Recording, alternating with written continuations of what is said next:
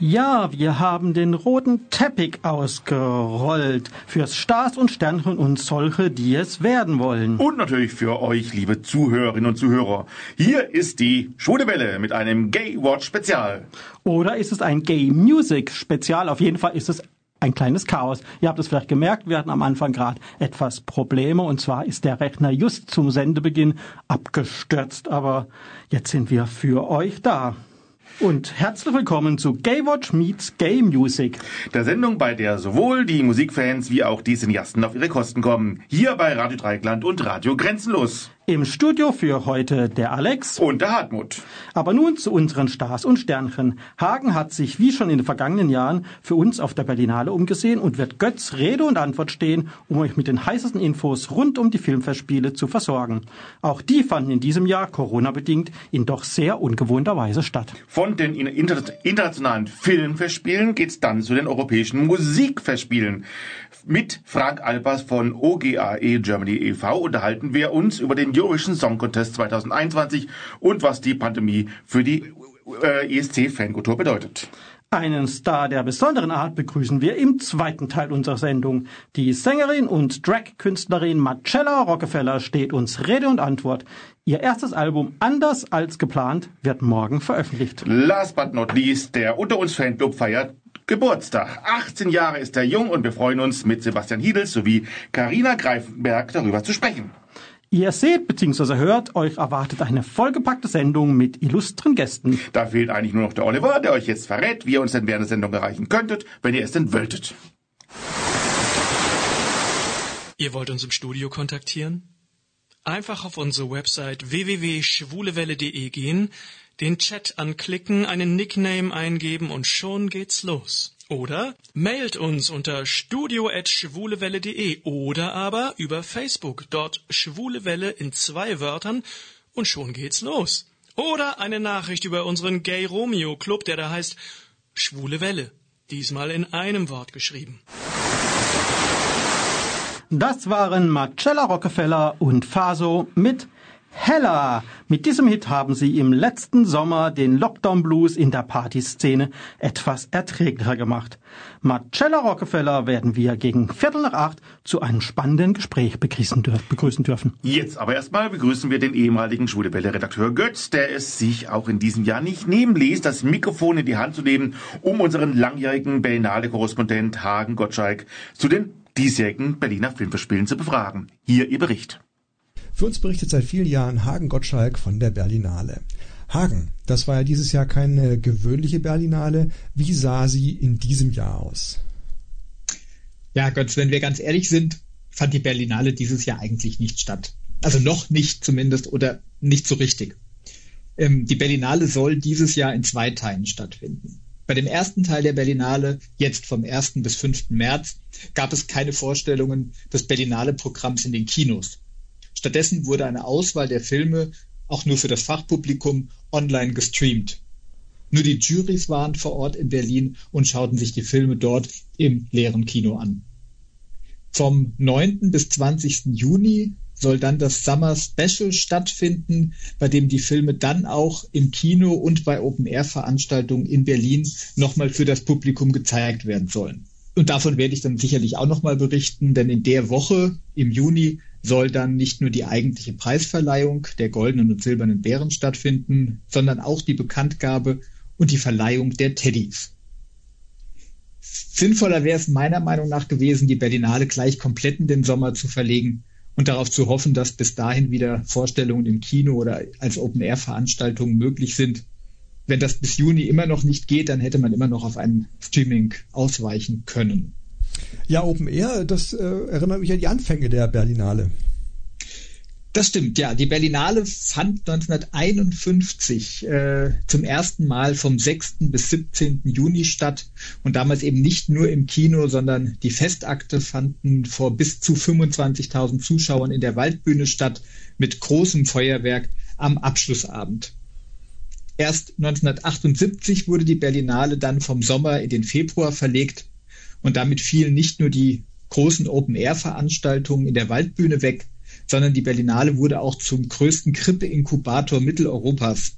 das war eigentlich schon immer eine ziemlich groteske Idee, ein Festival mit über 20.000 akkreditierten Fachbesuchern aus der ganzen Welt und über 300.000 verkauften Kinokarten mitten auf dem Höhepunkt der jährlichen Grippewelle stattfinden zu lassen. Ich denke, die Besucher werden dankbar, wenn man im Winter nicht mehr diese Kneipkur durchmachen müsste, also rein ins warme Kino, raus ins nasskalte Berlin, nur um dann gemeinsam mit über 1000 Besuchern in einer Vorstellung das virengetränkte Aerosol in den Kinos zu inhalieren. Das ist doch auf jeder Berlinale schon immer dasselbe. Nach circa zehn Tagen, wenn man dann zehn Tage lang allen Atemwegsinfekten, die äh, im Februar so unterwegs sind, ausgesetzt war, hustet und schnupft sich dann am Ende das Publikum äh, von Tag zu Tag mehr durch die Vorstellungen. Das ist so ein bisschen wie in dem Loriot-Sketch äh, mit dem Konzert. Also wenn das, wenn das Licht im Kino ausgeht, dann husten und schnupfen sich nochmal schnell alle aus. Ähm, ich bin daher auch fest davon überzeugt, dass das Berlinale Publikum Corona wahrscheinlich sogar gut überstanden hätte, denn dessen Immunsystem ist durch jahrelanges Training bereits abgehärtet. Die Krankenversicherungen der Filmschaffenden wären aber bestimmt dankbar, wenn die Berlinale wieder in den Sommer gelegt werden würde. Nur die Berliner Tourismusindustrie wäre natürlich äh, verärgert, denn die freuen sich darüber, dass die Filmleute ihnen die leeren Hotelbetten im Februar füllen, wenn kein vernünftiger Mensch freiwillig in das nasse, kalte, graue, matschige Berlin kommt. Ja, so bekommt das Thema plötzlich ganz andere Dimensionen, die sich da auftun. Mann, oh Mann. Ja, und wie sah es mit dem Programm aus? Äh, war das ein typisches Berlinale-Programm eigentlich dieses Jahr? Nee, auch von der, auch vom Programm her war das keine richtige Berlinale. Also allein von den Zahlen. Im letzten Jahr liefen auf der Berlinale im offiziellen Programm 342 Filme. Jetzt im März dieses Jahr waren es 149 Filme, von denen aber fünf nicht gezeigt werden konnten, weil die Rechteinhaber der Vorführung im Streaming nicht zugestimmt haben. Von den fünf hat zwar am Ende keiner einen Preis bekommen, das hätte aber zu der skurrilen Situation führen können, dass ein Film ausgezeichnet worden wäre, den niemand außer der Jury hätte sehen können. Was da letzte Woche stattfand, war eigentlich der European Film Market. Unter dem Dach der Berlinale finden ja mehrere Veranstaltungen statt. Neben dem eigentlichen Filmfestival mit den verschiedenen Sektionen findet im Rahmen der Berlinale auch eine Filmmesse statt. Der European Film Market oder kurz EFM. Hier gibt es sonst Messestände der großen Filmproduktionen und Verleiher und des World Sales Firmen und in den kleineren Kinos der Berlinale werden Filme gezeigt, deren Rechte hier auf dem Markt gehandelt werden. Diese Filmvorführungen des EFM sind nicht Teil des offiziellen Programms und sind auch nicht öffentlich. Auf dem EFM sind ausschließlich Fachbesucher unterwegs. Produzenten, Verleiher, World Sales Firmen, Händler und Einkäufer von Filmrechten. Diese Veranstaltung, also der European Film Market sowie der Co-Production Market, auch der World Cinema Fund und die Berlinale Talents das ist eine Art Bootcamp für den Filmnachwuchs, fanden die letzte Woche online statt. Das eigentliche Filmfestival und der Wettbewerb wurden da dann irgendwie drangehängt. Das zeigt sich auch im Ausschluss der Öffentlichkeit und den Zugangsbeschränkungen für Journalisten. Das ist typisch für den EFM, der im Gegensatz zum Festival schon immer nur für Fachbesucher zugänglich war. Wer mir dieses Jahr vor allem leid tut, sind die diesjährigen Berlinale Talents Teilnehmer, da die Workshops und Seminare eigentlich immer eine ganz praktische Arbeit vor Ort in Berlin sind und auch gerade von dem Austausch und der Zusammenarbeit der Teilnehmer leben. Das gab es halt dieses Jahr dann auch nur online. Das heißt, es gab im Kino überhaupt gar keine Vorstellung. Alles wurde nur online dargeboten, gestreamt und so weiter. Ja, außer den Jurys war jetzt im März keiner im Kino. Das soll dann im Juni möglich sein, so die Corona-Verordnungen es bis dahin zulassen. Und die Berlinale ist ja eigentlich ein Filmfestival für Kinofilme. Das ist auch ein Kriterium bei der Auswahl der Filme. Es gibt schon seit einiger Zeit eine Diskussion, dass die Streaming-Dienste dem Kino den Garaus machen. Ich muss gestehen, dass ich diese Diskussion nicht ganz nachvollziehen kann. Für mich sind die Streaming-Dienste eher eine Konkurrenz zum alten linearen Fernsehen, aber nicht zum Kino. Das Erlebnis im Kino ist doch nicht mit einem Film zu Hause im Fernseher vergleichbar. Also der Grad der Immersion ist im Kino äh, ein ganz anderer als zu Hause im Wohnzimmer. Und auch das gemeinsame Erlebnis, einen Film zu schauen und die Reaktionen des Publikums mitzuerleben, das kann kein Heimkino ersetzen.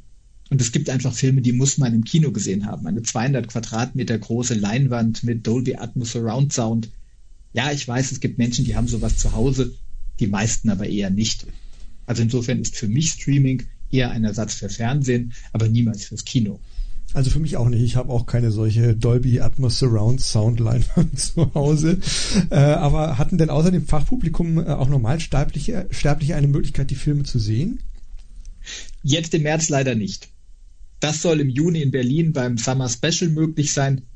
Eine der Besonderheiten der Berlinale ist ja eben, dass sie, das, dass sie ein Publikumsfestival ist. Das heißt, hier trifft sich jedes Jahr im Februar eigentlich zehn Tage lang die internationale Filmbranche mit über 20.000 akkreditierten Fachbesuchern aus mehr als 130 Ländern und schaut sich in Berlin in den Kinos die Filme zusammen mit dem Berliner Publikum an. Ein Publikum war bei den Streams letzte Woche leider gar keines zugelassen und selbst für Pressevertreter war es nicht ganz einfach, eine Akkreditierung zu bekommen. Damit fehlt leider etwas ganz Entscheidendes. Das Berliner Publikum ist legendär dafür, sehr direkt auf die Filme zu reagieren. Im Guten wie im Schlechten. Wenn ein Film gut ankommt, wird er gefeiert, wenn nicht, auch schon mal ausgebuht. Das gibt es so auf keinem anderen Festival. In Cannes und Venedig ist nur akkreditiertes Fachpublikum im Festivalkino. Und leider wird es im Juni keine Akkreditierung für Fachbesucher geben. Es sollen zwar die Filmteams von den äh, Filmen eingeladen werden, die im Programm laufen, aber das gemeinsame Erlebnis der Filmbranche, zusammen mit dem Publikum die Filme zu sehen, das fällt dieses Jahr leider aus. Es gab auch keine Pressekonferenzen zu den Filmen, die gelaufen sind. Eine Filmpresseagentur hat nach Bekanntgabe der Bären zu einer Zoom-Konferenz mit einem der Preisträger eingeladen. Das fand ich eine ganz schöne Idee. Was ich aber besonders vermisst habe, sind die Gespräche mit den Filmemachern und den Filmteams und dem Publikum am Ende der Vorstellungen. Das eröffnet bei vielen Filmen nochmal eine ganz andere Perspektive auf den Film und ich hoffe, das findet im Juni in den Kinos in Berlin statt. Jetzt haben wir schon mal so ein bisschen Hintergrundinformationen zur diesjährigen Berlinale, die ja wie so vieles in diesem Jahr sehr ungewöhnlich stattgefunden hat, zumindest in ihrem ersten Teil. Und äh, jetzt würde uns natürlich besonders interessieren, äh, was die queeren Filme angeht im Berlinale Programm und was vor allen Dingen auch mit dem Teddy ist, dem Preis für den besten queeren Film auf der Berlinale. Ja, acht Spielfilme, fünf Dokumentationen, fünf Kurzfilme und zwei Serien mit mehr oder weniger schwulen, lesbischen oder transidentischen Themen liefen dieses Jahr im offiziellen Programm der Berlinale und kommen damit für den Teddy in Frage, den Preis für den besten queeren Film auf der Berlinale. Insgesamt also 20 Filme und damit etwas weniger Filme als in den vergangenen Jahren, aber im Verhältnis zum Gesamtprogramm ist der Anteil der queeren Filme auf der Berlinale trotz Corona in etwa gleich geblieben. Die goldenen und silbernen Bären wurden ja bereits bekannt gegeben. Die Preisverleihung soll aber auch erst im Juni beim Berlinale Summer Special stattfinden. Die Teddy-Jury hat die Filme noch nicht gesehen und wird ebenfalls erst im Juni vor Ort sein und die Filme sichten und dann hoffentlich auch auf einer Preisverleihung verleihen können. Die Teddy-Organisatoren haben aber schon angekündigt, dass die Preisverleihung auf jeden Fall im Juni stattfinden soll, auch wenn es keine Präsenzveranstaltung geben kann, dann eben eventuell auch als Online-Stream. Das heißt, es ist noch alles offen und es bleibt spannend, wie man so schön sagt. Und da wir die Teddy-Gewinner also noch nicht kennen, dann können wir ja dich mal fragen, was waren denn deine Favoriten für einen Teddy? Also meine Favoriten sind nicht unbedingt die Filme, die am wahrscheinlichsten einen Teddy bekommen werden. Ich gehe einfach danach, welcher Film mir am besten gefallen hat. Die Teddy-Jury beachtet aber auch immer noch Aspekte, in welchem Kontext ist der Film entstanden, welches Thema greift er auf und auch, ob der Film eventuell schon erfolgreich vermarktet ist und die Unterstützung durch einen Teddy gar nicht mehr braucht. Das heißt, klar ist das erste Kriterium immer, ähm, ob es ein guter Film ist. Aber wenn man mehrere Filme hat, denen man potenziell einen Teddy geben würde, dann spielen solche Kriterien auch immer mit eine Rolle. Ich persönlich würde bei den Spielfilmen ähm, dem japanischen Film Wheel of Fortune and Fantasy von Ryusuke Hamaguchi ähm, ja, den Teddy geben. Zwei Frauen treffen sich zufällig und glauben in der jeweils anderen eine alte Schulfreundin wiederzuerkennen. Dabei stellt sich heraus, dass man manchmal einem Fremden Dinge anvertrauen kann, die man sonst nie zu sagen gewagt hätte. Lief im Wettbewerb, bekam auch den silbernen Bären als großen Preis der Jury und wird daher wahrscheinlich eher keinen Teddy bekommen, war aber ein toller Film. Also den merkt man schon mal. Ja. Bei den Dokumentationen würde ich Generation von Monika Treut nehmen. 20 ähm, Jahre nach ihrem Film Gendernauts besucht Monika Treut ihre Protagonisten von damals wieder und zeigt, wie die Pioniere der Transbewegung in San Francisco heute leben. Das ist eine Dokumentation über Gentrifizierung und 20 Jahre konservative Restauration. Eine Reise durch die letzten 20 Jahre und auch ein Stück Zeitgeschichte, das sonst nicht dokumentiert worden wäre. Und eine wichtige Mahnung, dass wir unsere Freiheiten immer wieder verteidigen müssen. Die sind nicht selbstverständlich, nur weil man sie uns, weil wir sie uns einmal erkämpft haben. Die reaktionären, konservativen Kräfte sind weltweit am starken und versuchen die Freiheit derer, die nicht in ihr begrenztes Weltbild passen, immer wieder zurückzudrängen klingt super spannend. Äh, wir haben damals, das erinnere ich mich noch ziemlich genau, über diesen Film auch berichtet, Gender Nords. Also insofern ist es natürlich sehr interessant, diesen Zeitsprung von 20 Jahren da sich da mal anzugucken. Bin ich sehr, sehr gespannt drauf.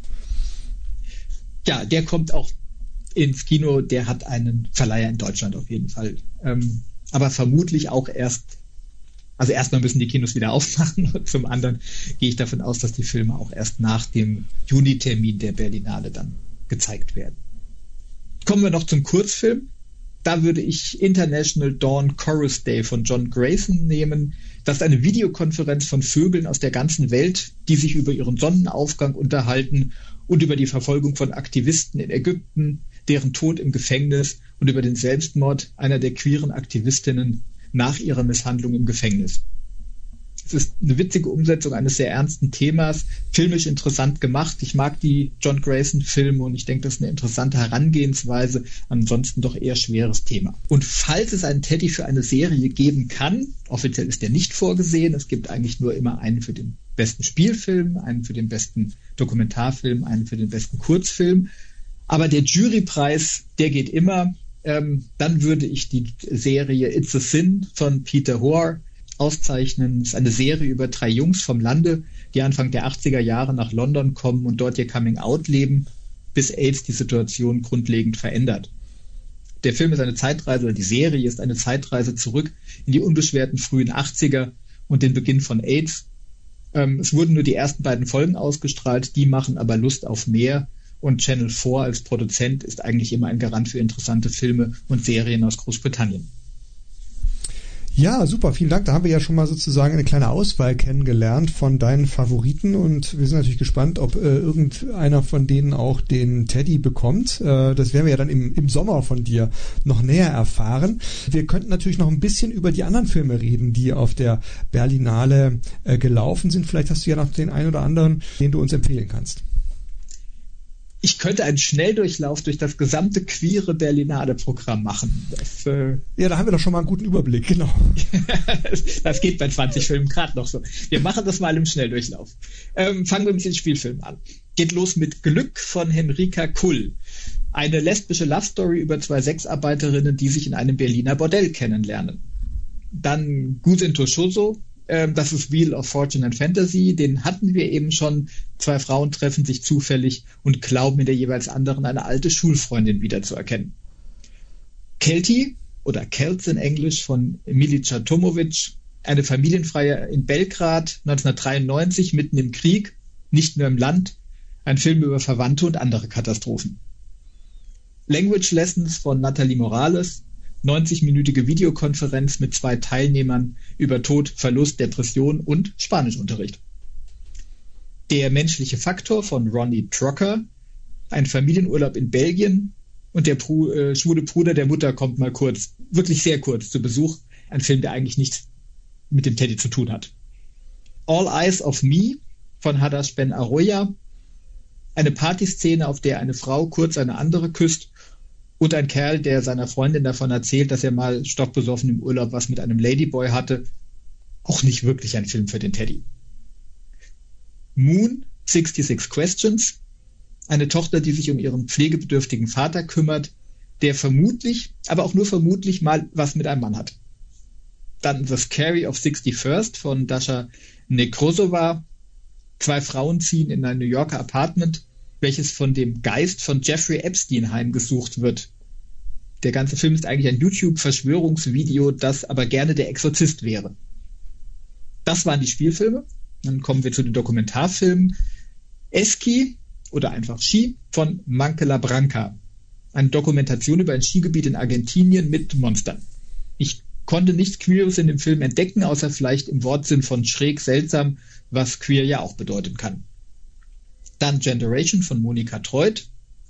den hatten wir 20 Jahre nach ihrem Film Gender Nauts, berichtet Monika Treut von ihren Protagonisten von damals und zeigt, wie die Pioniere der Transbewegung in San Francisco heute leben. Miguel's War von Eliane Raheb, ein dokumentarisches Psychodrama über einen schwulen Mann, der Anfang der 80er Jahre vor dem Krieg im Libanon nach Spanien geflüchtet ist. Instruction for Survival von Jana Ukrekeldice, ein Dokumentarfilm über einen Transmann, der vor der alltäglichen Repression aus Georgien nach Belgien flüchtet. Und North by Current von Angelo Matzen Minax, eine dokumentarische Collage eines Transmannes über seine mormonische Familie und den ungeklärten Tod seiner Nichte. Jetzt noch die Kurzfilme Blastogenese X von Konrad Veit und Charlotte Maria Ketzel, eine Kostümschau im Steinbruch, visuell ganz interessant, aber auch nicht wirklich was für den Teddy. Dann International Dawn Chorus Day von John Grayson, den hatten wir eben eine Videokonferenz von Vögeln aus der ganzen Welt, die sich über ihren Sonnenaufgang unterhalten und über die Erfol Verfolgung von Aktivisten in Ägypten. Les Attendants oder The Men Who Wait von Truong Ming Kui, Cruising und Sex im Wald mit einem Zuschauer.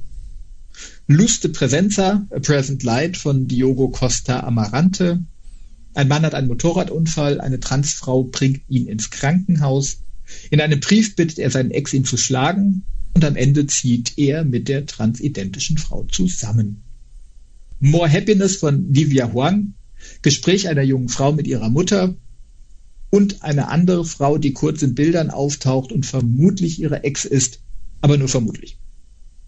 Und dann haben wir noch zwei Serien, Entre Hombres, Amongst Men von Pablo Fendrick, eine Serie über korrupte und brutale Polizisten in Buenos Aires Anfang der 90er mit transsexuellen Prostituierten und It's a Sin von Peter Hoare, eine Serie über drei Jungs vom Lande, die Anfang der 80er nach London kommen und dort ihr Coming Out leben. Die du uns ja auch schon empfohlen hattest als Kandidat für einen Teddy, falls es den für Serien irgendwie mal geben sollte. Ja, äh, vielen Dank. Das ist ja ein, ein sehr buntes, äh, breites äh, Spektrum, wobei mir auffällt, dass es relativ viele ähm, Filme sind mit Trans-Thematik. Oder täusche ich mich da? Also das ist eigentlich schon seit Jahren immer selbstverständlicher Teil des, des Berlinale-Programms, ähm, vor allem des Panoramas dass eben queere Themen, das heißt schwule, lesbische und eben auch Trans-Themen äh, vorkommen. Und dieses Jahr, ja, das stimmt, waren einige Filme dabei, der Transsexualität oder Transfrauen, Transmänner eine Rolle gespielt haben. Ja. Super, ja, dann sind wir bestens im Bilde erstmal für den ersten Teil und äh, wissen jetzt schon mal, was für Filme gelaufen sind und äh, welche uns, welche du uns besonders ans Herz legst. Und äh, dann sind wir gespannt, von dir zu hören im Sommer, wie es weitergegangen ist und welche Filme dann letztendlich auch den Teddy bekommen. Ja, vielen Dank, äh, Hagen, für äh, dieses Update in Sachen Berlinale. Wir freuen uns schon auf den Sommer mit dir. Götz, ich freue mich auch und dann hören wir uns im Juni wieder. Okay, bis dahin alles Gute. I Don't Feel Hey, das war Jendrik, der deutsche Beitrag zum Eurovision Song Contest 2021. Und am Telefon begrüße ich den Vizepräsidenten von OGA e Germany, Frank Alvers. Herzlich willkommen bei der Schwulen Welle.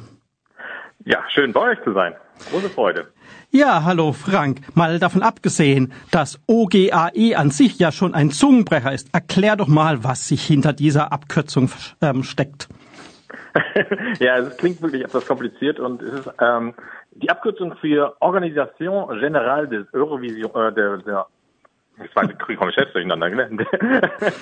de la Amateur der Eurovision. Also okay, das sind Französisch. Ja, das sind manche jetzt immer noch nicht klüger. Genau, richtig. Die meisten sind noch nicht klüger und werden noch nicht klüger sein, wenn dass man bedenkt, dass es eine finnische Erfindung ist. Ähm, und zwar ist es der Fanclub zum Eurovision Song Contest. Ähm, und der ist in den späten 80er Jahren mal in Finnland gegründet worden für Gesamteuropa und trägt diesen etwas sehr komplizierten französischen Namen.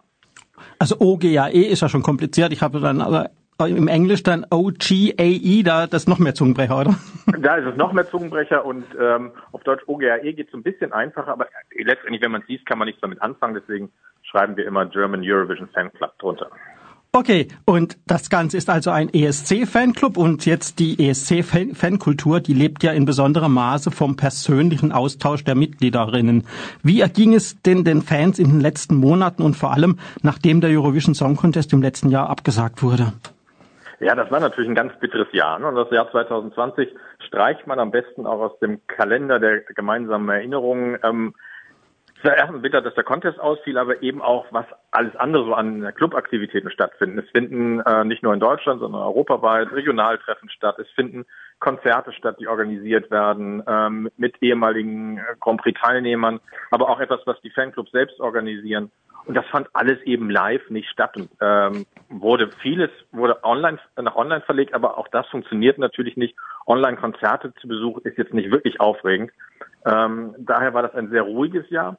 Was die Fans entdeckt haben, noch stärker als zuvor, sind die Internet-Chat-Foren. Man hat sich halt intensiv ausgetauscht über gemeinsame Erinnerungen, Gossips ähm, und äh, was man alles so letztendlich über den Contest mehr oder weniger ernsthaft äh, austauschen kann. Das fand statt, aber es war natürlich, sagen wir mal, ein Dürrejahr für den Contest. Das ist schon wahr.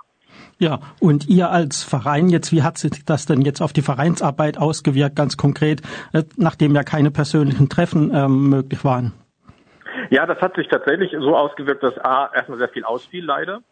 Äh, andererseits wir natürlich ein bisschen auf unsere anderen Medien zurückgegriffen haben, sprich äh, auf die Eurovoice, das ist eine Vereinszeitschrift, eine Zeitschrift zum Song Contest, die mehrmals im Jahr erscheint. Auf die haben wir etwas mehr Gewicht gelegt. Wir haben ähm, eine neue Website installiert und aufgebaut. Ähm, wir haben sehr viel stärker in den Social Media ähm, gewirkt. Diese natürlichen Reflexe, die dann stattfinden, wenn man hm. sich physisch nicht bewegen kann, ähm, es findet halt sehr viel mehr online statt. Und der Verein hat so ein bisschen stärker seine Online-Seite entdeckt, aber ähm, auch diese Seite kann tatsächlich natürlich reale Treffen nicht ersetzen. Okay, jetzt mal zum konkret zum ESC in diesem Jahr, der in Rotterdam stattfinden soll. Für den gibt es ja jetzt mehrere mögliche Szenarien, die schon durchgedacht wurde. Das geht vom einen ähm, von wie gewohnt ähm, bis über reduziertes Publikum oder gar kein Publikum oder dass sogar nicht mal die Künstler anreisen könnten, je nachdem ähm, nach Corona-Bestimmungen. Ähm, also ich denke, die die optimale Variante mit der gewohnten Publikumsmenge, die scheint vom Tisch zu sein. Ähm, was hältst du für das wahrscheinlichste Szenario jetzt? Ja, du hast vollkommen recht. Also die, wahrscheinlich, die Variante, die wir alle kennen, eine proppevolle Halle mit 15.000 Zuschauern, das wird es definitiv in diesem Jahr nicht geben. Da haben die niederländischen Organisatoren auch schon ganz klar ähm, gesagt, wir gehen auf Plan B. Plan B bei den Organisatoren heißt momentan äh, sehr reduziertes Publikum, oder möglicherweise gar kein Publikum entsprechend der Hygienemaßnahmen und der niederländischen Gesetzgebung, aber mit Live-Sängern auf der Bühne, soweit sie dann anreisen dürfen und negativ getestet werden, wenn sie die Halle betreten. Das wird noch ganz originell werden. Ähm, die ähm, Teilnehmer müssen jeden Tag, wenn sie zur Probe kommen, natürlich getestet werden und sobald ein Teilnehmer positiv getestet wird, darf er nicht mehr auf die Bühne, nicht mehr in die Halle, und dann wird in diesem Fall ein äh, vorproduziertes Video eingespielt und verwendet, das im Heimatland jetzt schon, das hat alles schon stattgefunden, aufgezeichnet wurde, das ungefähr die Kulisse aus Rotterdam nachstellt und die auch unter Live-Bedingungen produziert wurden. Da gab es ganz strenge Überwachungsmechanismen der EBU, die darauf geguckt haben, dass da jetzt auch nicht mit Playback gearbeitet wurde. Die würden dann eingespielt werden. Das soll angeblich dem Zuschauer zu Hause gar nicht so sehr auffallen. Ein bisschen wird es wahrscheinlich auffallen. Das für den Fall, dass ein Künstler positiv während der Proben getestet wird oder vielleicht auch gar keine Einreisegenehmigung bekommt, weil in seinem Heimatland irgendwo ein Lockdown besteht. Also da gibt es die entsprechenden Szenarien. Aber ansonsten wird die Show nach derzeitigem Stand live mit Live-Auftritten auf der Bühne, so wie wir es kennen, durchgeführt werden, aber voraussichtlich ohne Publikum oder wenn, dann nur mit sehr kleinem, reduzierten Publikum. Das heißt, wenn es alles zusammenbricht, ähm, wird es trotzdem was geben, weil man hat die Beiträge schon ähm, quasi ähm, auf dem Rechner liegen. Absolut, genau. Es wird auf jeden Fall ein Contest stattfinden, es wird eine Wertung geben, es wird einen Sieger geben und wir werden wissen, wo wir dann 2022 möglicherweise hinfahren können. Also das wird auf jeden Fall garantiert sein, indem eben diese vorproduzierten Videos schon da sind. Die wird man dann auch verwenden. Ja. Okay, das heißt, du bist sehr zuversichtlich, dass es spätestens 2022 dann wieder einen ganz normalen EST geben wird. Also ich bin, ich bin zumindest voller Hoffnung, sagen wir mal so. Apropos voller Hoffnung mal zum deutschen Beitrag, um den ja lange ein großes Geheimnis gemacht wurde. Am 25. Februar wurde er in einer Online-Pressekonferenz vorgestellt. Was war denn dein erster Gedanke und was denkst du jetzt drei Wochen, nachdem du drei Wochen ähm, Zeit hast, dass der Song sich bei dir setzen konnte? Mein erster Gedanke war, wer ist das? Warum denn jetzt schon wieder so ein super Unbekannter, der noch nie irgendwie groß in Erscheinung getreten ist? Und mein zweiter Gedanke war, nachdem ich das Lied gehört habe, ich gesagt, wow, das hat was. Der, der ist ungewöhnlich, das ist einfach ein super ungewöhnlicher deutscher Beitrag. Das ist sicherlich mit das ungewöhnlichste seit Gildo Horn und Stefan Raab. Ich mag das richtig gern.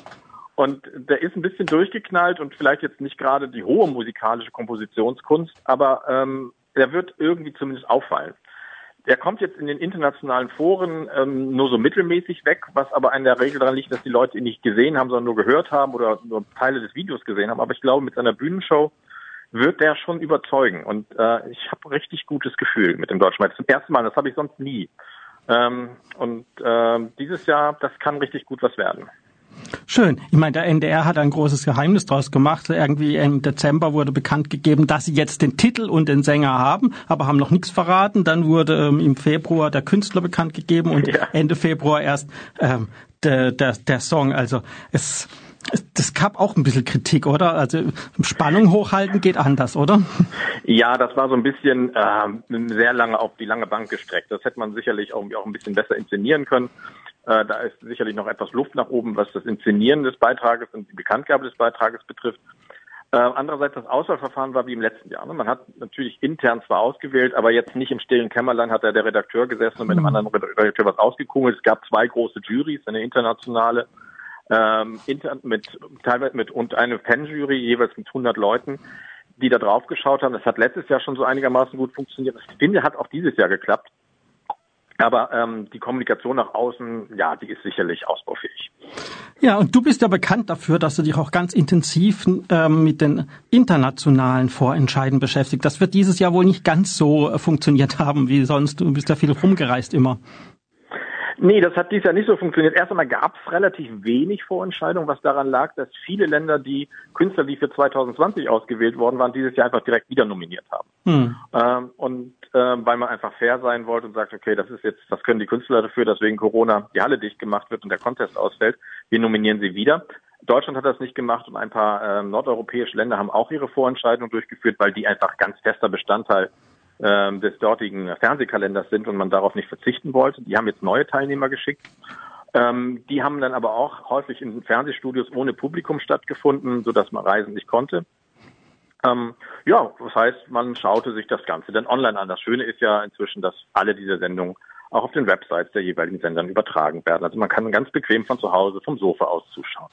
Ja, und dann hast du doch bestimmt den eigenen Favoriten auserkoren, oder? Ja, den habe ich. Da bin ich leider nicht sonderlich originell in diesem Jahr, weil äh, ich das Lied toll finde, was viele andere auch toll finden. Und das ist der Schweizer Beitrag von diesem Jahr. Ähm, John Steers heißt er, der war auch im letzten Jahr schon für 2020 nominiert worden, ist dieses Jahr auch direkt von den Schweizern wieder benannt worden und äh, darf es dieses Jahr versuchen. Und die Schweiz hat, glaube ich, sehr gute Chancen, das erste Mal seit Céline Dion wieder ganz vorne zu stehen. Ja, Frank, dann ähm, spielen wir den Titel gleich für dich und dir erstmal eine gute Zeit und viel Spaß mit dem Eurovision Song Contest 2021, wie auch immer er stattfinden wird. Vielen herzlichen Dank, das wünsche ich euch auch alle. Schaut alle schön zu und es wird sicherlich ein großer Contest, wie auch immer er dann tatsächlich durchgeführt wird. Aber er findet statt. Ja, vielen Dank und noch einen schönen Abend. Und jetzt Gion Stiers mit Tu l'Univers. Hi, hier ist Marcella Rockefeller. Ihr hört die schwule Welle Freiburg auf Radio Dreieckland. Das war Original von Marcella Rockefeller. Und genau diese Marcella Rockefeller begrüße ich nun am Telefon. Sie dürfte sowieso keine Unbekannte mehr sein, aber erst recht nicht für unsere treue HörerInnen. Marcella war bereits letztes Jahr Ende August in unserer Sendung. Damals stellten wir ihren Partykracher Hella vor, Inzwischen hat sich einiges getan. Grund genug, Sie wieder einzuladen. Herzlich willkommen bei der Schulenwelle, Marcella Rockefeller. Hello, ich freue mich riesig wieder bei euch zu sein. Ja, und wir uns auch, denn es gibt ja einen Anlass für deinen virtuellen Besuch und das ist dein erstes Album, das morgen an den Start geht.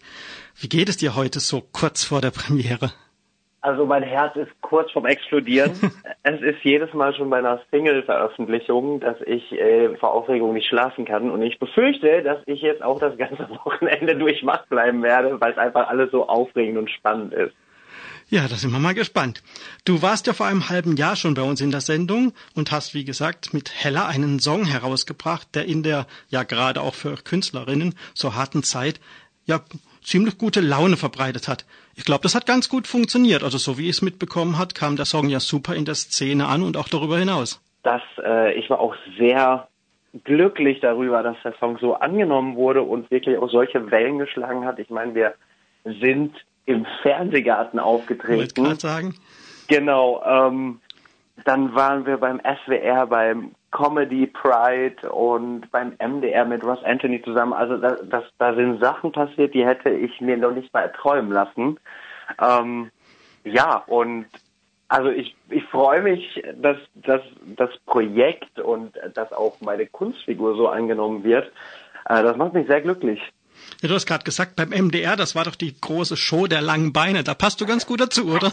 das war tatsächlich, als, äh, als es quasi so in die Planung ging, ähm, war das dann auch, ey, die Show mit den langen Beinen, Marcella, das ist perfekt für dich, du musst dahin, das muss klappen und äh, ja, dann hat es auch geklappt und ja, es ist natürlich auch immer ein bisschen traurig, wenn das dann alle so wirklich ohne Publikum stattfindet, mhm. wenn man dann quasi in einem leeren Studio steht und performt und äh, ja, dann quasi aber für sich selbst halt die Stimmung macht. Und ich glaube, das ist so das einzige Richtige, was wir momentan machen können. Wir müssen uns selbst ja, optimistisch vorantreiben. Sehr schön. Du hast gerade Ross Anthony erwähnt, mit dem habt ihr ja dann ähm, den ähm, Heller nochmal neu eingesungen. Wie kam es dazu? Das kam tatsächlich durch den SWR Comedy Pride, Comedy, die, ich, weiß, ich weiß C gar nicht mehr genau, wie es Ja, aber diese CSD ähm, Genau, CSD Party ja. ähm, in Mannheim. Und da haben wir Ross kennengelernt und er hat uns beim Soundcheck gehört und dann ist er schon die ganze Zeit Backstage und hat immer na na na na na na na na na na Also er war so begeistert von dem Song und ähm, hat sich dann mit Peter in Kontakt gesetzt und äh, so kam es dann dazu, dass wir tatsächlich aus einem Duo ein Triple wurden. ich kann mir so richtig gut vorstellen, wie er so rumgehüpft ist, so wie man ihn Ach, ja kennt. Zu dem Song. Er ist halt auch wirklich so. Es ist so eine süße Maus, dass, dass er so, okay. Für die Kamera wird er wahrscheinlich, ähm, kommt das natürlich, äh, dass er da, nein, es ist nicht so. Ross ist auch komplett ohne Kamera einfach so ein lebensfroher Mensch. Das ist Wahnsinn. Ja, und solche Typen braucht man einfach. Absolut, absolut, ist ganz wichtig. Du hast ja damals ähm, auch erzählt, dass du die Zeit im Lockdown, ähm, wo es ja keine Auftritte gab und so weiter, ähm, genutzt hast, ähm, dein Album, an deinem Album zu arbeiten. Hat das so gut geklappt, wie du es dir vorgestellt hast? Absolut. Also ich bin äh, nach wie vor, ich, ich muss sagen, ich bin ziemlich ekelhaft optimistischer Mensch. Also ich glaube, ähm, auf uns alle warten Zeiten, die wahrscheinlich schöner sind, als wir sie uns aktuell noch vorstellen können, ähm, wenn diese Pandemie überstanden ist. Und ich habe auch schon während dieser Zeit einfach gesagt, du machst jetzt das Beste daraus. Äh, ich konnte zum Teil ja auch nicht arbeiten gehen. Ich habe ja noch einen ganz normalen Job nebenbei und habe das Ganze einfach positiv verpackt. Ich, klar, ich hatte keine Auftritte, mir fehlt das Publikum extrem. Ich hatte Gott sei Dank ein paar Auftritte, aber ähm, nicht das Pensum, was ich sonst habe. Und da hatte ich die Wochenenden oder ich konnte auch mal eine Woche nach Hannover ins Studio fahren, wo wir dann einfach an den Songs gearbeitet haben. Und das Gute ist, es war nicht so, das muss jetzt fertig werden und überhaupt, sondern wir konnten wirklich rumprobieren mit Instrumenten, was nehmen wir für das Solo, wie auch immer. Also es war wirklich für mich im Nachhinein gesehen, äh, sage ich, ich habe das Beste draus gemacht. Und es gab ja auch ähm, einige Vorgeschmäcker ähm, auf das Album. Im Dezember habt ihr ja den Titel Ich habe genauso Angst wie du herausgebracht. Als ich den Titel und das dazugehörige Video gesehen habe, musste ich sofort an deine Worte im letzten Interview denken, als du noch äh, gesagt hast, ähm, von der Angst auf dem Nachhauseweg zusammengeschlagen zu werden gesprochen hast. Mhm. Und es ist ja bestimmt kein Zufall, dass das jetzt in dem Video thematisiert wird. Genau. Ähm, die grundsätzliche Idee war einfach, ich meine, natürlich leben wir in Deutschland schon sehr frei und können uns auch frei bewegen. Ich kann in Drag natürlich über die Straße laufen, dass, dass ich eine verbale Gewalt erlebe, dass ich, ich weiß nicht, ob, ob ich mich einfach in, ich bin jetzt 32, ob ich mich einfach daran gewöhnt habe ob ich abgehärtet bin, dass mir das alles jetzt nicht so viel ausmacht, was natürlich auch nicht meinen Kampfgeist mindert äh, trotzdem dafür zu kämpfen, dass das vielleicht irgendwann gar nicht mehr stattfindet. Aber ähm, meine Intention bei dem Video war halt auch einfach darauf hinzuweisen, wenn man das Video bis ganz zum Schluss guckt, kommen dann noch so Tafeln, mhm. wie die äh, ja wie die Gewalt gegen LGBTQIA+ Menschen auch wächst, gerade auch in Nachbarländern. Und wenn man dann noch ein paar hundert Kilometer weiter guckt, wo sind wir schon in Tschetschenien mhm. und ähm, da wird man verfolgt und in ja KZ-ähnliche Unterbringungen gebracht, wo manche das Ganze auch nicht mehr lebend verlassen. Mhm. Und es ist wichtig, weil leider sehen es unsere Medien nicht als so wichtig an, darüber zu berichten. Und ähm, mit Peter zusammen oder mit Milchmusik zusammen habe ich einfach die Möglichkeit, viele Menschen anzusprechen.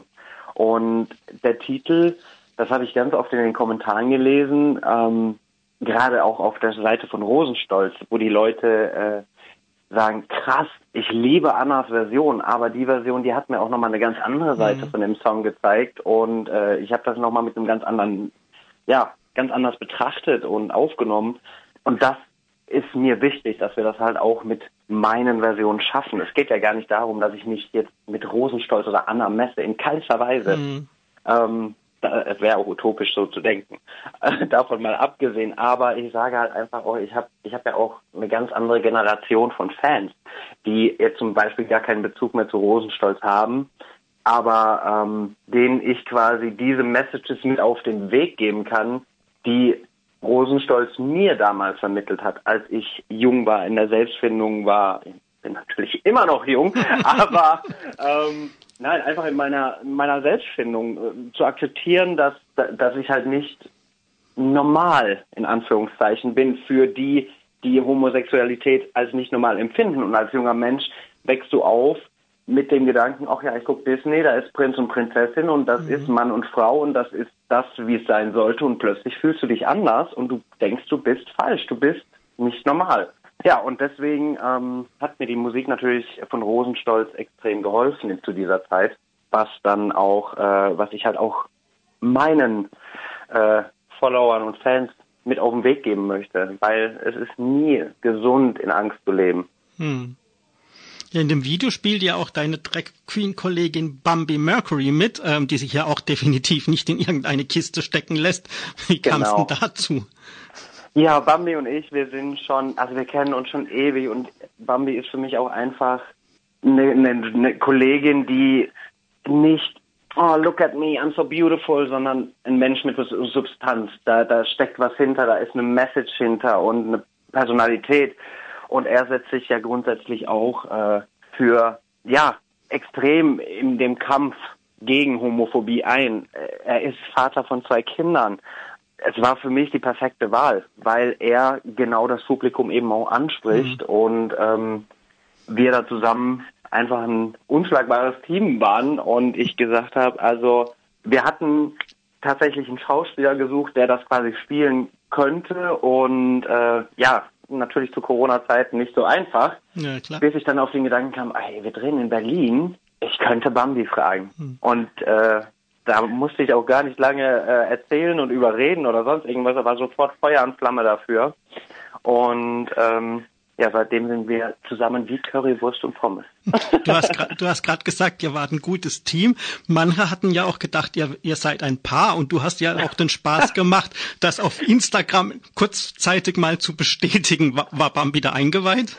Ja, natürlich. Also wir haben, es kamen dann natürlich die ersten Nachrichten dran. Oh mein Gott, äh, ist das Bambi? Oh, ihr seid ein Paar. Und das war, wir haben dann gesagt, komm, wir, wir spielen es einfach so ein bisschen mit. Ähm, so, weil das natürlich alles immer so auf Instagram und Beziehungen, was weiß ich, stattfindet. Mhm. Ähm, wo ich privat natürlich gar nicht so bin, dass ähm, ich das alles im Social Media live ja so krass teile. Aber es war natürlich den Spaß, den haben wir uns gemacht und ich glaube, wir haben da auch keinem auf die Füße getreten, ähm, dass, dass wir jetzt gesagt haben, so, ja, wir sind gar kein Paar. Also. Ich glaube, einige werden enttäuscht gewesen sein, dass es dann doch nicht so ist, oder? Das mag durchaus sein. Ähm, das tut mir auch leid, wenn ich da Herzen gebrochen habe. Aber ähm, ja, die können sich ja die Schmuseszenen im Video angucken. und träumen. Okay, zwischenzeitlich hast du ja dein Sidekick veröffentlicht. Also ich finde ein bisschen eine poppigere Nummer, aber nicht weniger Tiefgang. Was hat's denn mit dem Song auf sich? Ja, Sidekick ist äh, ein Song, den der ja mehr oder weniger aus Gesprächen entstanden ist, weil ähm, ich weiß gar nicht, ob ich es beim letzten Interview schon erwähnt habe. Das Ding ist, ich habe halt seit elf, zwölf Jahren, wo ich das Ganze mache. Es war halt immer, ich gehe auf die Bühne, unterhalte Menschen und äh, werde in Clubs gebucht, auf Prides. Und dann geht es halt darum, dass du quasi Leute unterhältst, dass du die anheizt, damit die Leute Bock haben auch und dass du denen eine geile Zeit äh, bescherst. Aber grundsätzlich konnte ich halt nie wirklich jetzt auch so über mich, über mein ja, über meinen Herzschmerz unter anderem auch singen. Und mit Sidekick ist uns da einfach tatsächlich eine Nummer gelungen, die, wo ich natürlich auch vergangene Beziehungen verarbeitet habe, ohne irgendjemandem auf die Füße zu treten. Ich muss dazu sagen, ich verstehe mich wirklich mit jedem meiner Ex-Freunde. Und äh, aber das Ding ist trotzdem, dass, dass diese Zeit in der Beziehung, die vielleicht echt nicht cool gelaufen ist, äh, die macht ja trotzdem was mit dir. Und ähm, da hatten wir lange Gespräche drüber ähm, im Privaten und dann schickte Peter mir quasi den Song und sagt, guck mal, wir haben ja was geschrieben und ich so, das ist ja abgefahren. Also genauso würde ich es auch sagen. Ich habe geschmunzelt, als ich das Video ähm, gesehen habe, weil dein Drehpartner, der ist bei uns bei der Schwulen Welle kein Unbekannter. Mhm. Der Flo, der ja einen Podcast hat, Stadtland Schwul, also die waren auch bei uns schon in der Sendung, deswegen musste ich doppelt schmunzeln, als ich das dann gesehen habe. Ja. Ja, Flo ist auch ein ganz lieber. Was man im ersten Moment nicht denkt, wenn man ihn sieht, oder? Und genau das war das. Ähm, weil auch da habe ich gar nicht lange überlegen müssen, wen könnte man als Drehpartner nehmen weil er einfach durch sein Auftreten, durch die Optik natürlich, der hat schon was, was Böses und ist aber auch sehr sexy dabei und ähm, ja, das, man muss das ja auch ein bisschen visuell darstellen. Äh, grundsätzlich sind die Tätowierten ja oft äh, diejenigen, die irgendwelche bösen Rollen spielen. Ich hatte nämlich lustigerweise gestern in meinen E-Mails eine Anfrage von K11, wo ich als Tätowierter äh, bitte einen Drogensüchtigen spielen möchte, wo ich dann natürlich auch dankend abgelehnt habe, ähm, weil ich äh, finde das jetzt eigentlich nicht mehr so heute als Indiz für Negatives, aber er wirkt halt einfach dadurch sehr kernig und ja, wie ein Typ, der das abhaben kann, dass ich den da mal auf die Wiese setze und die Augen verbinde und ein bisschen quäle. Aber, aber, wenn man mit ihm spricht, dann, dann ist es ein ganz anderer Mensch. Ach, es ist einfach so eine Maus. Das ist auch ein, also wirklich, das ist, ja, da sieht man es wieder. Die, die, das Äußere hat nichts mit dem Inneren zu tun und ähm, ja, da kann die Schale noch so hart sein, aber der Kern ist einfach butterweich. Ja, aber wenn du jetzt gerade vom Kern sprichst, vom butterweichen Kern, da muss ich dann sofort an den, ähm, ich sag mal, den letzten Song, also jetzt, wenn man zurückdenkt, der jetzt veröffentlicht wurde vor kurzem, nämlich Original. Ähm, ich vermute mal, dass es wohl kein Lied gibt, in dem so viel von dir selbst drin steckt, oder? Das stimmt. Also das stimmt wirklich. Ähm, Original ist meine persönlichste Nummer, die wirklich von ganz, ganz tief in meinem Herzen kam. Ähm, wir waren bei der, wir waren quasi fast schon fertig mit dem Album und ähm, Peter und Ulf kamen mit der Idee, dass wir eben noch einen Song mit draufpacken, den es eben vorher noch nicht gab, weil das Album natürlich größtenteils aus ja schon bestehenden Songs besteht, ähm, die wir halt komplett neu aufgelegt haben und äh, ein neues Gewand äh, geschneidert haben.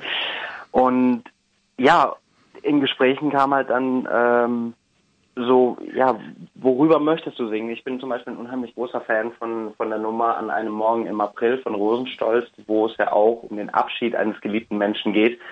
Und jeder, der mich jetzt auch schon eine Weile verfolgt, weiß, dass ich eine unheimlich feste und intensive Bindung zu meiner Großmutter hatte und auch habe, die selbst der Tod nicht trennen konnte.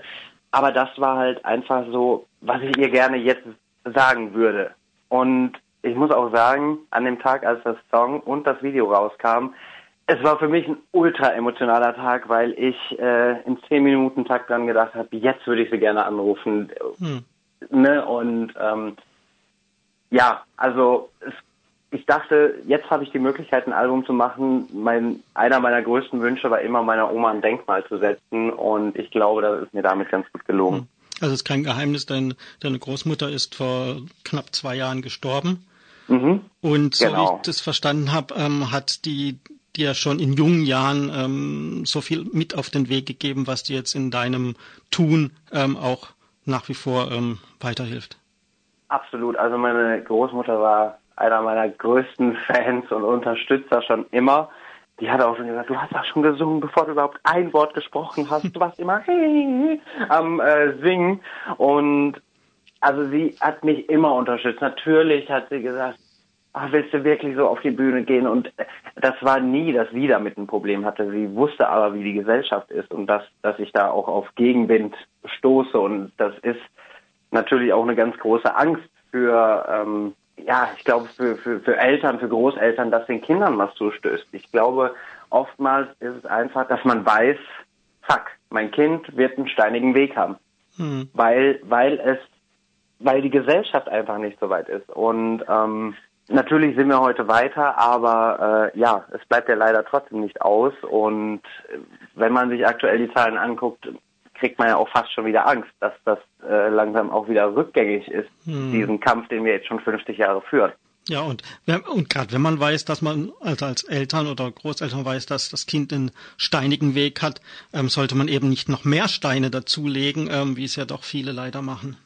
Genau, wie Candy Crash das bei Queen of Drags gesagt hat, ihr seid Eltern und ihr habt nur einen Job, euer Kind zu lieben. Schön, weil jetzt ist genug mit Teasern. Jetzt ähm, sprechen wir über das Album als solches. Morgen erscheint es anders als geplant. Also das ist nicht, nicht anders als geplant das Album, sondern es heißt so. ja. Oder, oder, oder, oder ist der Titel doch Programm? Der Titel ist äh, sowohl Programm als auch äh, Titel. ähm, natürlich, es, es, läuft so vieles im Leben anders als geplant und ähm, ich glaube auch, auch da nochmal auf die Eltern zurückzugehen. Ähm, es ist, jeder möchte den einfachsten und schönsten Lebensweg für seine Nachkommen oder auch für seine engsten Freunde oder wie auch immer. Aber es läuft halt manchmal anders als geplant. Und auch dieses Album lief anders als geplant. Es lief einfach. Ich habe endlich äh, die Möglichkeit gehabt, mit Peter Platte zu arbeiten und er konnte ein einziges Mal eine Nummer quasi live performen ohne irgendeine Pandemie. Und äh, ja, dann kam Corona und ich dachte mir so, wow, das ist doch jetzt wirklich ein Scherz. Jetzt hast du endlich die Möglichkeit, ein mhm. Album zu machen, auf Tour zu gehen, alles. Und kannst es einfach nicht. Auch das war anders als geplant. Und auch das, ich muss auch sagen, anders als geplant ist auch so ein bisschen meine, ja, wie soll ich sagen, auch so ein bisschen meine Optimismushymne an, an diese Zeit, die wir aktuell erleben. Weil, und wenn es schöner wird, schöner als gedacht und äh, geplant. Es, wir wissen ja nicht, wo, wo diese Reise hingeht, aber ich glaube einfach, die Menschheit hat in den letzten Jahrhunderten so viel Schlimmes durchgestanden und hat sich auch erholt. Und ich glaube, das schaffen wir auch. Mhm. Und wenn man einfach mal optimistisch ist, man kann langsam, aber sicher, meiner Meinung nach, ein Ende am Licht des Tunnels sehen. Und ja, also ich sag mal so, wir sind dran an einer Tour und die wird auch stattfinden. Da bin ich super optimistisch. Im Notfall anders als geplant, aber sie wird stattfinden. Eben, sie wird stattfinden.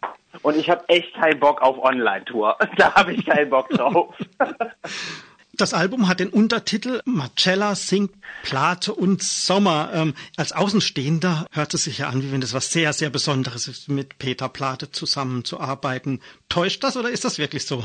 Das ist, natürlich ist das so. Ich meine, Peter Plate und Ulf Leo Sommer sind mit die erfolgreichsten Songwriter in Deutschland. Also das ist ein Ritterschlag, dass ich mit den beiden zusammenarbeiten darf. Und äh, auch da sage ich immer wieder, das ist ein Traum, den ich mein ganzes Leben lang hatte, mich aber auch gar nicht getraut hat, den zu träumen, weil eigentlich war das alles aussichtslos, so, dass das irgendwann mal stattfinden wird. Und deswegen haben wir uns auch für die Titel entschieden und ähm, ja, weil, weil sie mir einfach so viel in meinem Leben gegeben haben und ich das einfach auch weitergeben möchte. Das, was mir geholfen hat, wenn ich das jetzt quasi neu verpacken kann und den Menschen neu mitgeben kann, es ist einfach ultra wichtig und ähm, ja, ich weiß nicht, ob auf dem zweiten Album noch ein Cover stattfinden wird, aber ähm, es ist, ja, ich bin schon sehr stolz drauf, das muss ich sagen. Also wenn ich mir die Tracklist anschaue, also ich zitiere mal Mein Leben im Aschenbecher, Herz eines Kämpfers, Borderline, Die Liebe kennt mich nicht, ähm, das scheint ein sehr eindringliches, gefühlvolles und vor allem persönliches Album zu sein. Wie würdest du es denn beschreiben? Also für mich ist dieses Album, ich, ich beschreibe es gerne so. Marcella ist für mich, ich, ich habe auch schon eine große Hassbeziehung mit Marcella geführt. ähm, aber Marcella ist für mich mittlerweile wie eine große Schwester geworden, ähm, die natürlich wesentlich jünger ist als ich. Aber äh, ähm, wie soll ich sagen? Also zum Beispiel, am besten kann man sich vorstellen, man kommt nach einer wahnsinnsgeilen Nacht nach Hause. Man hat die Euphorie gelebt, das Leben ist wunderbar, mit Freunden gefeiert. Aber man setzt sich dann zu Hause hin, keine Ahnung, mal ist zu zweit, gönnt sich vielleicht noch eine Flasche Rotwein als Absacker und denkt und sinniert einfach mal übers Leben. Ich würde sagen, das ist ein tatsächlich auch ein, ein, ein sehr gefühlvolles, melancholisches Album, welches aber nie depressiv ist. Also immer Hoffnung macht. Genau. Also es, es ist natürlich, die Liebe kennt mich nicht, ist auch einer, also ich kann ja auch gar nicht sagen, was mein Lieblingstrack auf dem Album ist. Geht einfach nicht. Ich kann es nicht tun, es tut mir leid. Gut, aber die gut, Liebe dann, kennt. Dann kann ich die Frage können wir streichen. ähm, aber die Liebe kennt mich nicht ist zum Beispiel ein unheimlich intensiver Song. Ähm, auch gerade wenn ich zum Beispiel an die Zeit zurückdenke, äh, ich gehe feiern und ähm, ja, man, man hüpft, sich, hüpft sich auf und denkt, ja, vielleicht lernst du ja heute mal jemanden kennen und äh, vielleicht lernst du auch jemanden kennen und dann ist es aber auch einfach falsch und es fühlt sich alles nicht richtig an. Es ist und du denkst dir, was läuft eigentlich schief bei mir? So und du zweifelst irgendwann an der Liebe. Äh, ja, vielleicht bin ich dafür gemacht, alleine zu sterben. Wer weiß das? Ähm, aber trotzdem ist es einfach eine Unha also ich würde sagen, es ist eine der mit Original intensivsten Powerballaden, die wir auf dem Album haben. Ja, Marcella, dann vielen Dank für das Gespräch und viel Erfolg mit dem Album, das morgen erscheint. Anders als geplant. Und wir hören nun Marcella Rockefeller mit Die Liebe kennt mich nicht. Vergangene Woche hatten wir die Neuen von unter uns, Nina Weiß und Jan Amann, zu Gast in unserer Sendung. Seit vielen Jahren, Jahren hatten wir ja die Freude, schon viele Stars von der Serie Unter uns zu Gast in unserer Sendung zu haben. Aber im Vergleich mit dem Unter uns Fanclub sind wir nur ein ganz kleines Licht. Rund 1100 Interviews hat der Fanclub in den vergangenen Jahren geführt. 50 Fanmagazine wurden herausgebracht. Es gab Fantreffen, auf denen man die Stars auch mal anders äh, als gewohnt kennenlernen durfte und, und, und. Manche Stars zeigten dort sogar ihre musikalische Seite. Sie moderierten, gaben Autogramme und man, man konnte Fotos mit ihnen machen.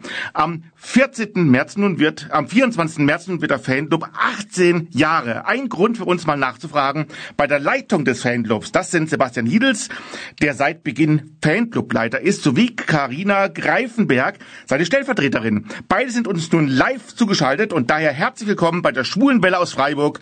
Karina und Sebastian. Hallo. Hallo. Hallo. Herzlichen Dank für die Einladung.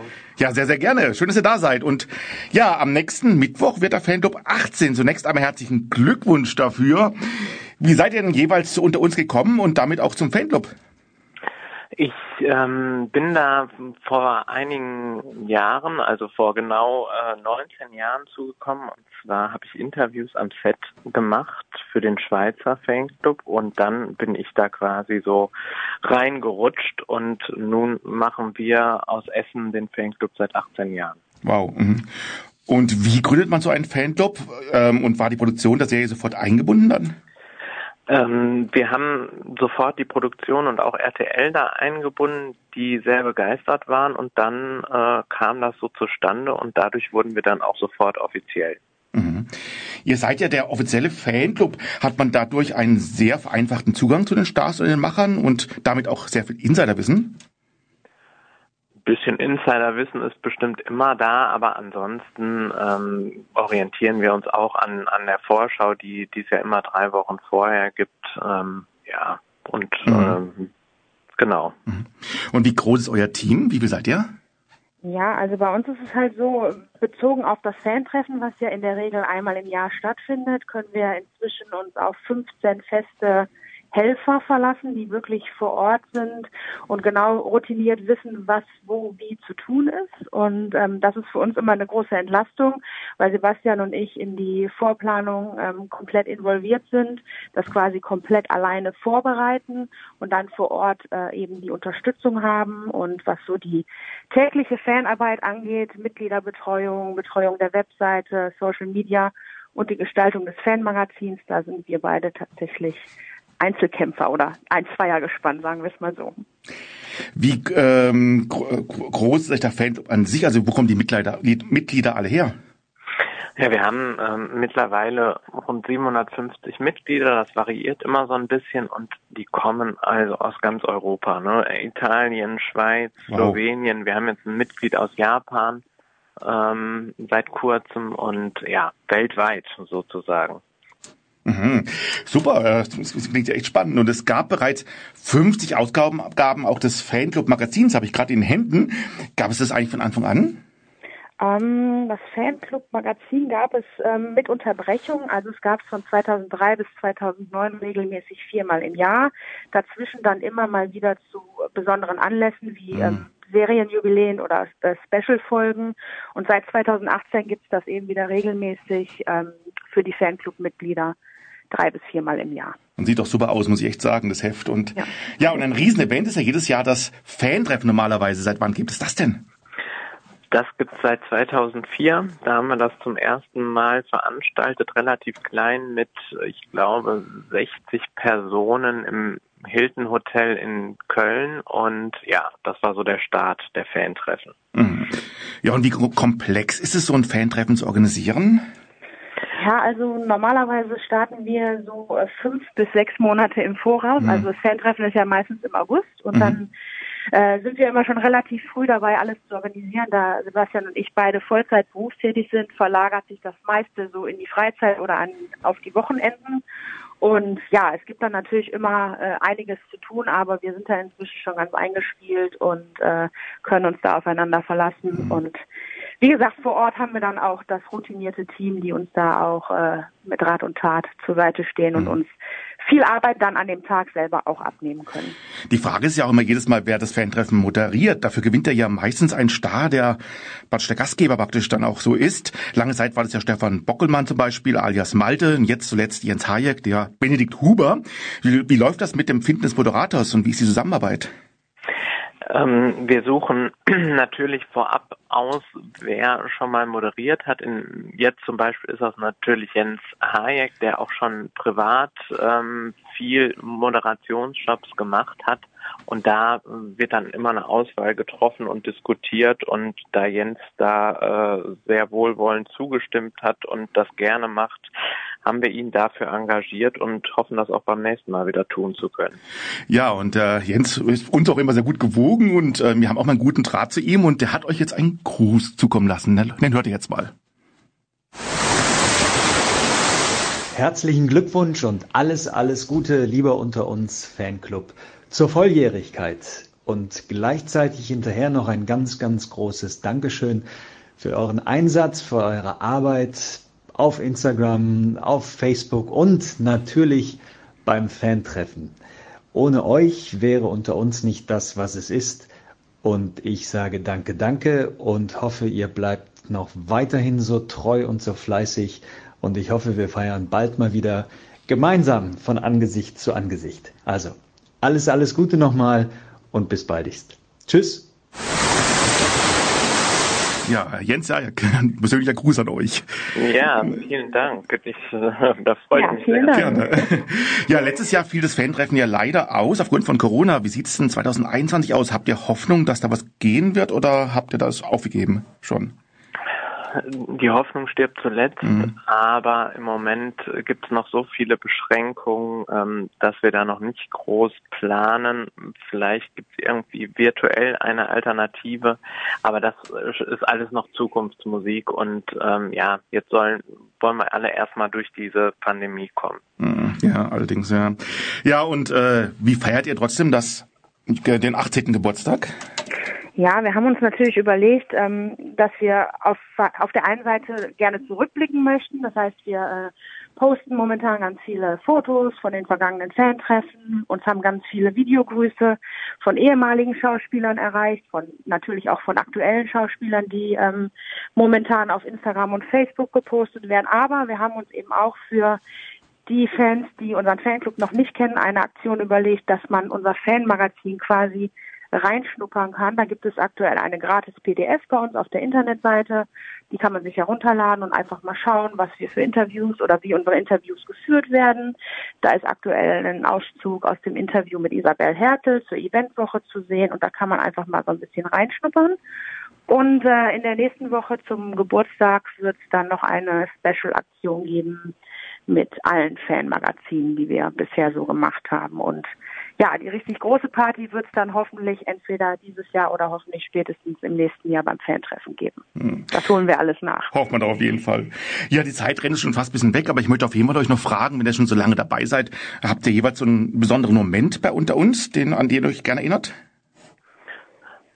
Also ich finde, immer ein schöner Moment äh, sind die Fantreffen gewesen und vor allen Dingen die Dankbarkeit der Leute, die auf einen zukommen und sich einfach darüber freuen, dass sie ihre Schauspieler persönlich kennenlernen mhm. dürfen. Das ist immer ein schöner Moment jedes Jahr aufs Neue. Ja, sehe ich genauso. Wir haben halt auch immer wieder ähm, Fans dabei, die eben ein spezielles Handicap haben und das ist für mhm. mich dann immer so, ja, wirklich berührend zu sehen, wie man speziell auch diesen Menschen einfach eine ganz besondere Freude machen kann. Und das ist wirklich etwas, was man dann auch mit nach Hause nimmt und was einen dann so wirklich auch freut, dass man den Menschen einen schönen Tag bereiten konnte. Ja, jetzt sind wir am Ende unseres Interviews schon, aber noch ganz kurz, wie kann man sich denn über euch informieren? Wie kann man Mitglied werden oder anderweitig mit euch in Kontakt treten? Ja, natürlich in erster Linie über unsere Internetseite www.unterunsfanclub.de, aber auch über Instagram, Facebook, Twitter. Wir sind eigentlich überall vertreten und äh, da gibt's immer brandaktuelle Informationen rund um unter uns. Ja, Karina, Sebastian, vielen Dank, dass ihr heute Abend bei uns hier live mit dabei wart in der Sendung. Jetzt wünschen wir euch, wie gesagt, trotz allem, trotz Corona und so weiter, dass ihr einen tollen Geburtstag feiert und hoffen, genau. wir uns alle wieder sehen, bald auf dem Fan-Treffen. Also viel Spaß trotz allem bei den Feierlichkeiten. Vielen Dank. Danke. Dank. Ja, Danke. Das, waren Karina Greifenberg und Sebastian Hiedels vom offiziellen Unter uns Fanclub. Unter uns seht ihr montags bis freitags ab 17.30 Uhr bei RTL sowie jederzeit bei TV Now. Das war unsere Hybridsendung Gaywatch meets Game Music. Bedanken möchten wir uns bei unseren Berlinale-Korrespondenten Hagen und Götz. Sowie beim Vizepräsidenten des Grand Prix Fanclubs OGAE Germany e.V., Frank Alpers. Herzlichen Dank und viel Erfolg für ein neues Album, anders als geplant, Marcella Rockefeller. Und nochmals herzlichen Glückwunsch an den Unter uns Fanclub zum 18. Geburtstag und vielen Dank natürlich an Sebastian und Karina. Und die gesamte Sendung gibt es als Download und Stream ab heute Nacht für eine Woche inklusive Musik in der Mediathek von Radio Dreikland zu finden auf rdl.de. Ideal zum nochmal hören und weiterempfehlen. Nächste Woche begrüßen euch hier Andy und Roland zu einer weiteren spannenden Ausgabe von Gay History. Diesmal sind sie der Homosexualität in, im alten Ägypten auf der Spur. Gleiche Stelle, gleiche Welle, schwule Welle. Und bis dahin, tschüss! Und das letzte Wort hat wie immer der Oliver. Mailt uns unter studio.schwulewelle.de oder aber über Facebook, dort Schwule Welle in zwei Wörtern und schon geht's los.